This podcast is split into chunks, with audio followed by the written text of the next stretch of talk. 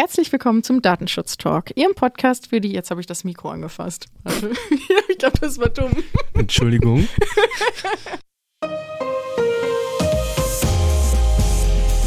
Herzlich willkommen zum Datenschutz Talk, Ihrem Podcast für die Themen Datenschutz und Informationssicherheit.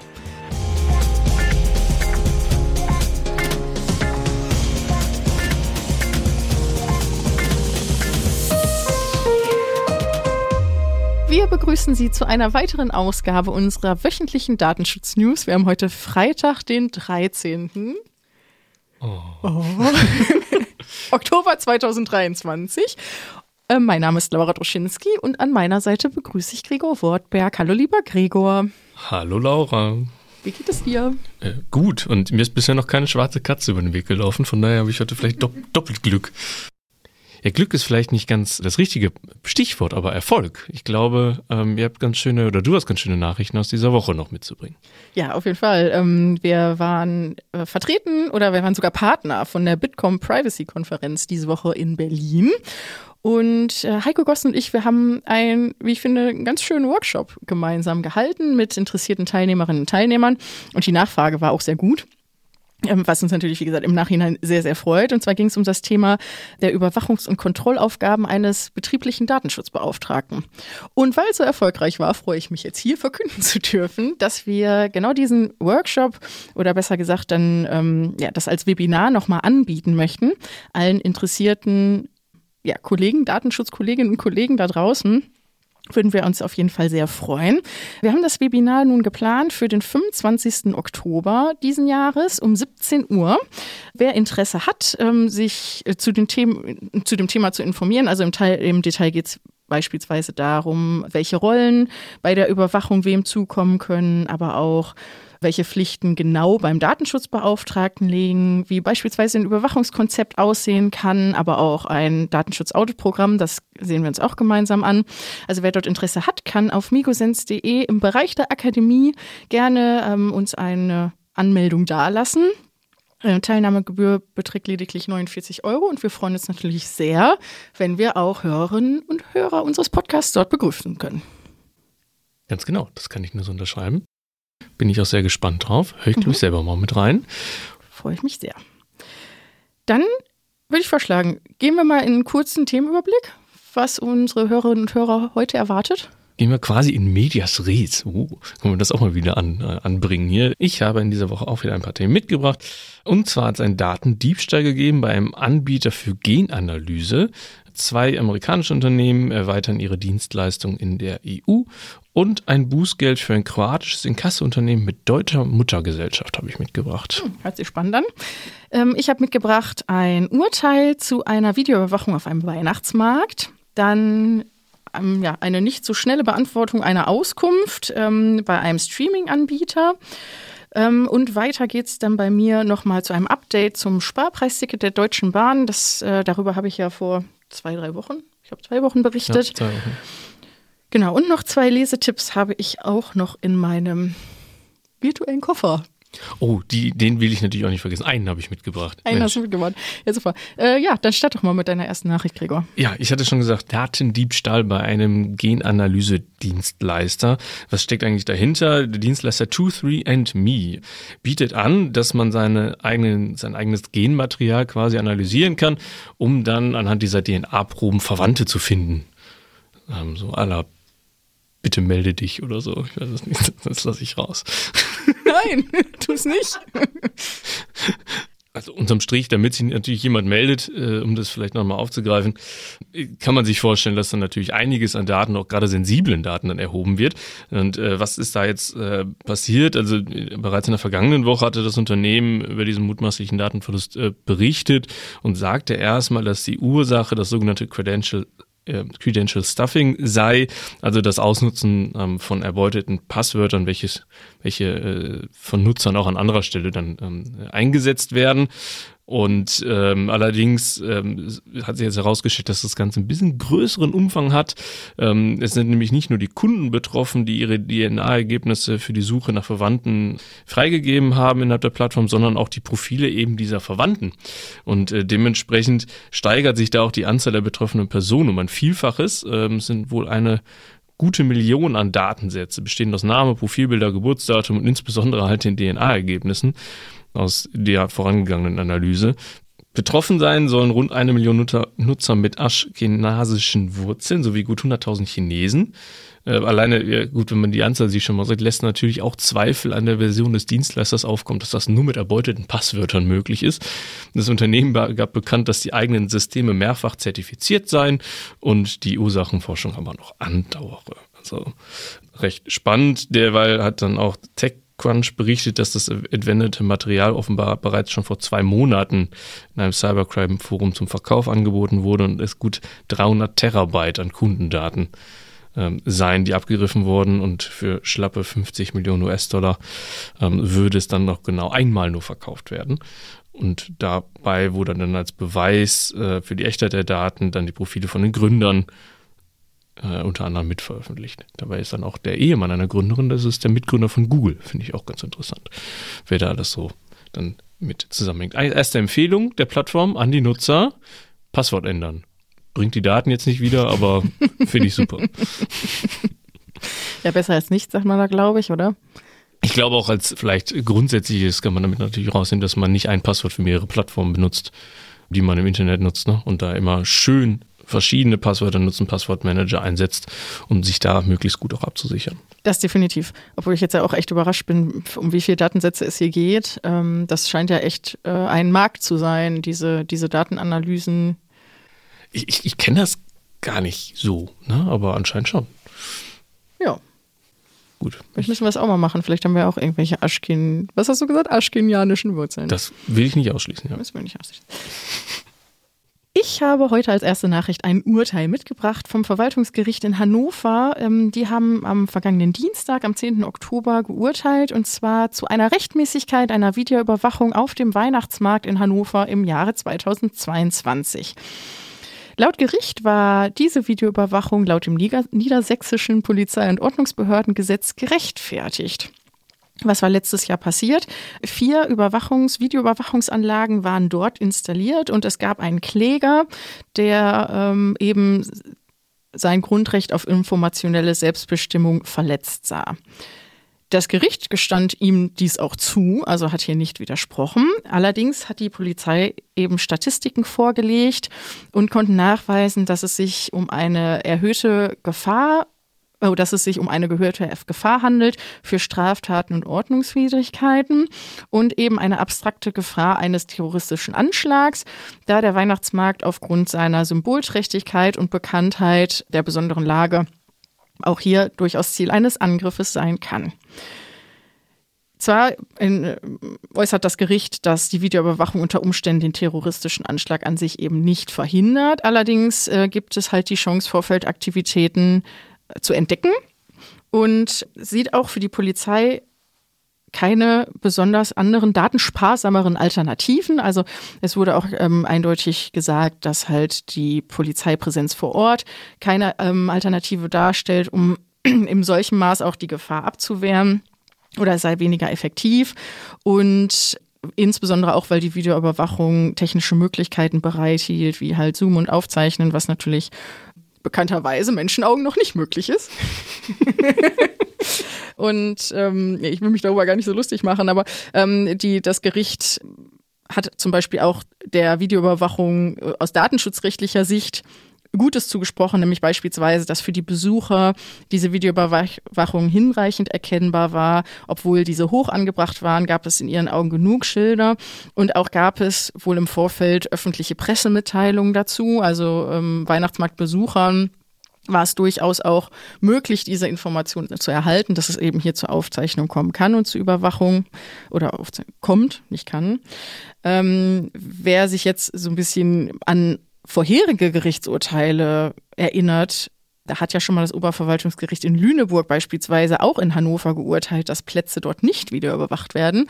Da war aber eben der kleine, aber feine Unterschied, dass es hier eben keine Hinweisschilder gab und dass den äh, Bürgerinnen und Bürgern hier nicht bewusst war, dass äh, Videoüberwachung, dass Videoüberwachung eben dort stattfindet. Also deshalb war das jetzt letztes Jahr auf dem Weihnachtsmarkt rechtmäßig. Ob das dieses Jahr auch so sein wird, dazu gab es jetzt noch keine Stellungnahme, aber ich denke mal, aufgrund dieser Begründung wird es ja wahrscheinlich naheliegend sein. Was hat sich sonst zuletzt mehr geändert? Also mal wieder finde ich ein ganz spannendes, äh, spannende Herleitung zum Thema Interessenabwägung und ob es denn ja auch den Zweck erfüllt, den man denn avisiert. Aber es zeigt auch eine gewisse Lernkurve, oder? Ja, ich finde das gut. Ja, also ich finde ja, auch richtig gut. Also ja. ich meine, ähm, da große Schilder aufzuhängen und das bewusst zu machen. Ich glaube, man konnte ja sogar die Standorte der Kameras einsehen auf der Webseite der Polizei. Ja. Ähm, also wo genau wirklich überwacht wird. Ähm, finde ich dann schon eine transparente Geschichte. In meiner nächsten Nachricht kurzen Cut, würde ich mal sagen. Themenbreak vielleicht. Ähm, wir gehen mal ganz woanders hin. Und zwar, wir kümmern uns um Cisco und um Google.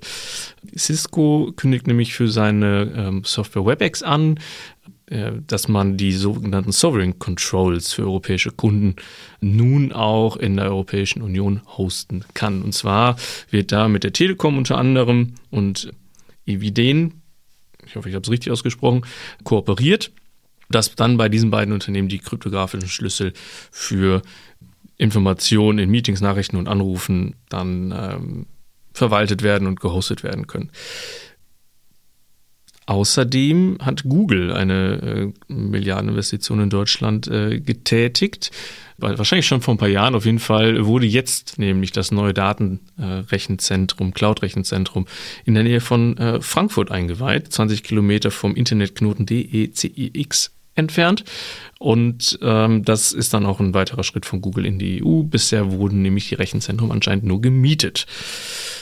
In der Nähe von Frankfurt und in Amsterdam. Von daher. Ja, ist ja auch ein unternehmensseitiges Feedback, sich für die EU weiterhin zu entscheiden. Genau. Und aus datenschutzrechtlicher Sicht sicherlich zu begrüßen. Absolut. Ich habe ein eine Nachricht mitgebracht von Neub aus Österreich. Ähm, diese haben jetzt auf ihrer Internetseite ähm, über ein, ja, wie ich finde, ja, ganz, ähm, oder besser gesagt, wir haben hier noch nicht darüber berichtet, aber Sie haben das jetzt nochmal aufgegriffen. Und zwar ein, ein sehr langes Auskunftsbegehren bei The Zone, bei dem Streaming-Anbieter, der ist ja doch schon recht bekannt. Und zwar hat es jetzt fast fünf Jahre gedauert, bis die Rechte der betroffenen Person erfüllt worden sind. Ist ja recht ordentlich. Ähm, es ist ja nichts Neues, dass Neub immer mal wieder ähm, kritisiert oder sie halt eben die Durchsetzung von Datenschutzrechten in der Praxis als sehr herausfordernd ansieht und ähm, haben jetzt nochmal den Fall von The Zone halt eben aufgegriffen. Sie sagen aber selber, es ist halt kein Einzelfall. Aktuell liegen bei ihnen noch über 400 Fälle, ähm, die seit über zwei Jahren aufgeklärt werden müssen in ihren Augen.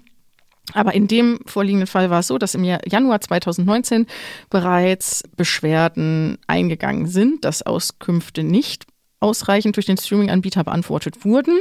Und hier hat sich Neue mit eingeschalten und dies halt eben unterstützt. Und da eben die dort sitzende Datenschutzbehörde in Österreich nicht tätig geworden ist, ist es jetzt bis zum österreichischen Bundesverwaltungsgericht gegangen. Das hat halt deshalb auch so lange gedauert. Und äh, es gab jetzt zuletzt wirklich eine gerichtliche Anordnung, dass die Daten herausgegeben werden müssen finde ich immer ganz, also extrem auch zu sehen, wie lange so ein Unternehmen es dann doch rauszögert. Mich würden natürlich die Gründe interessieren, wieso, weshalb, warum ähm, sowas dann, äh, warum man sich so lange dagegen entscheidet. Ja, aber wer hier ähm, ein bisschen an Details interessiert ist, und das fand ich eigentlich ganz spannend, dass Neub die Chronologie dieses Falles, also wann wer kontaktiert worden ist, welche Anordnung es wann gab, wie das Verfahren gelaufen ist, das kann man alles auf der Internetseite einsehen.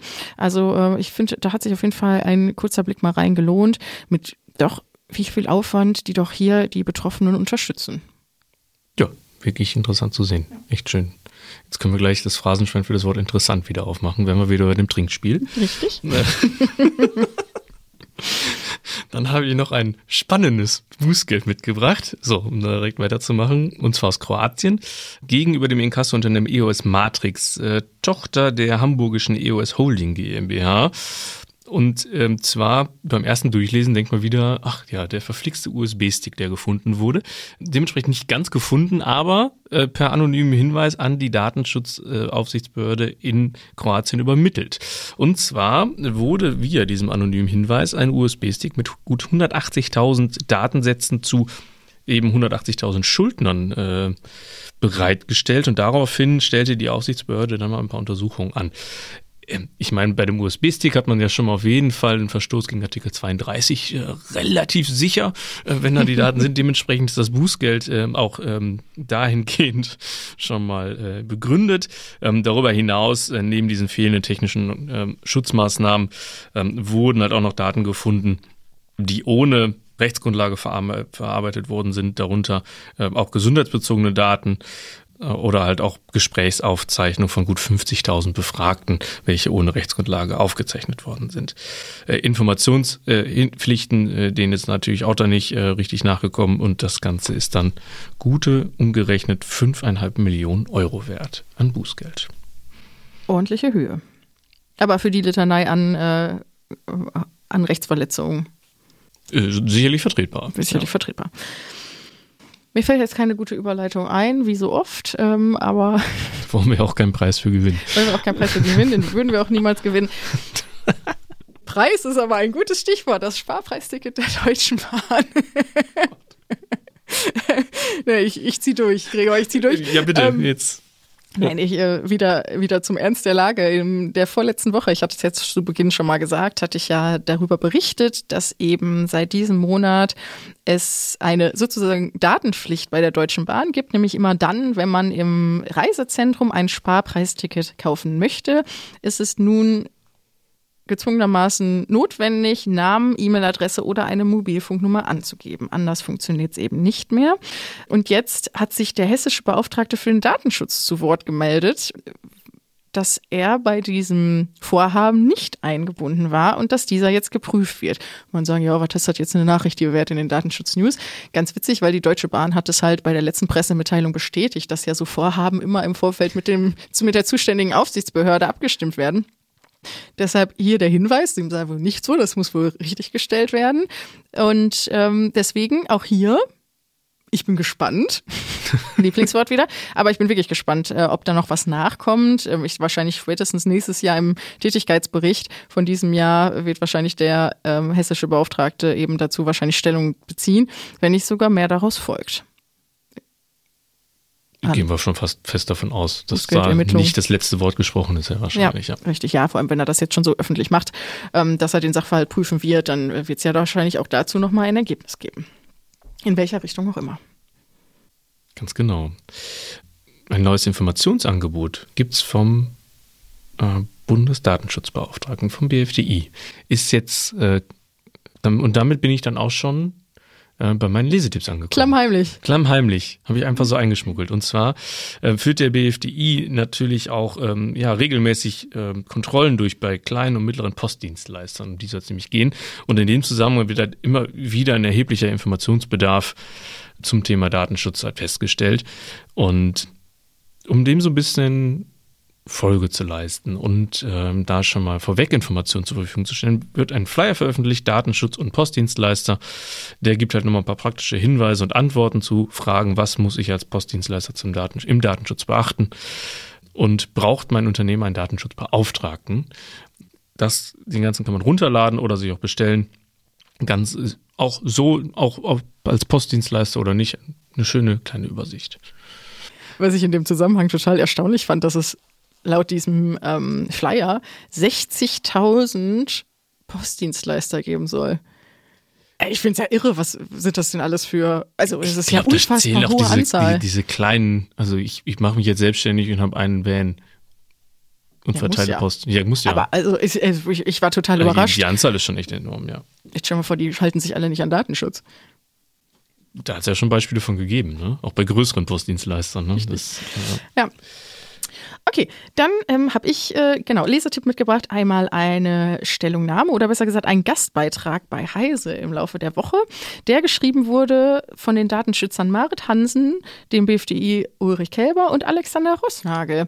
Ähm, einen ganz schönen Artikel, wie ich finde, die sich nochmal nicht nochmal, sondern die sich gemeinsam dem Thema Datenschutz und Datennutzung und dem Widerspruch darin widmen wollen. Also ähm, inwieweit halt eben, oder besser gesagt, dass es hier auf jeden Fall im Datenschutz weiter genug Möglichkeiten gibt, um Bürgerinnen und Bürger auch eben im digitalen Umfeld zu schützen ähm, sei es mit ausreichend technischen und organisatorischen Maßnahmen, für uns, glaube ich, alle nicht neu, Anonymisierung, Pseudonymisierung, dass das alles miteinander vereinbar ist und dass nicht gleich jedes Projekt zum Scheitern verurteilt ist, nur aufgrund des Datenschutzes, sondern dass es hier durchaus Möglichkeiten und Methoden gibt, um auch innovative Methoden durchzubekommen ich finde eigentlich ganz schön, dass die Aufsichtsbehörden aktuell auch so einen proaktiven Ansatz fahren, auch ähm, um immer wieder zu unterstreichen, dass Datenschutz eben kein Verhinderer ist, sondern weiterhin auch die Unternehmen, auch wenn es manchmal schwerfällt, weiterhin dranbleiben sollten, ähm, trotzdem europäischen Datenschutzrecht auch eben weiterzuentwickeln und sich weiter damit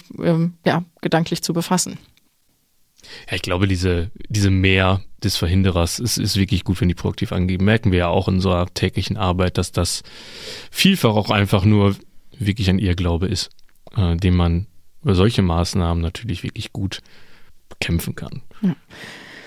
Und dann ganz druckfrisch habe ich mitbekommen, denn heute veröffentlicht vom Europäischen Datenschutzausschuss sind die neuen Richtlinienvorschläge zu den Haftungsregeln für künstliche Intelligenz. Also das ist ja ein Thema, das ja gerade ähm, aus der Datenschutzwelt auch nicht wegzudenken ist. Und es ist zwar noch kein verabschiedetes Papier, wie gesagt nur Vorschläge, die aber Teil des Maßnahmenpakets sind zur Unterstützung des Einsatzes von künstlicher Intelligenz in Europa. Also wer sich hier gerade mit befasst, macht auf jeden Fall Sinn, hier mal einen Blick reinzuwerfen. Wir packen die Papiere natürlich auch gerne hier in die Show Notes rein. Also ähm, im Papier geht es eigentlich eben darum, dass die Datenschutzbeauftragten eben gesetzgebende Organe aufrufen, dafür zu sorgen, dass auch Personen, die durch KI-Systeme Schaden erleiden werden oder vielleicht auch schon erlitten haben, auch eben ein entsprechendes Schutzniveau genießen können und ähm, dass auch eben hier weiterhin auch Möglichkeiten gibt, dass die betroffenen Personen auch eben ihre, von ihren Rechten Gebrauch machen können. Also auch das, wie gesagt, äh, packen wir gerade ganz äh, frisch hier mit rein. So, das war es von meiner Seite. Ja, von meiner Seite auch. Sehr schön. Dann, ja, liebe Zuhörer und Zuhörer, nochmal natürlich gerne auch zum Ende. Nochmal den Hinweis auf unser Webinar in knapp zwei Wochen, also Mittwoch in zwei Wochen. Ähm, freuen wir uns natürlich sehr über jeden, den wir dort begrüßen können. Sonst, lieber Gregor, danke dir hier für deine Unterstützung. Ja, wie immer. Hat sehr viel Spaß gemacht. Fand ich auch. Liebe Zuhörer und Zuhörer, danke für Ihr Ohr. Wir freuen uns natürlich auch sehr, wenn wir Sie in der nächsten Woche wieder begrüßen dürfen. Bis dahin wünschen wir Ihnen ein schönes Wochenende, egal wo Sie unseren Podcast hören, sei es auf dem Weg zum Einkaufen oder ins Wochenende nach Feierabend. Viel Freude damit und bis zum nächsten Mal. Bis bald.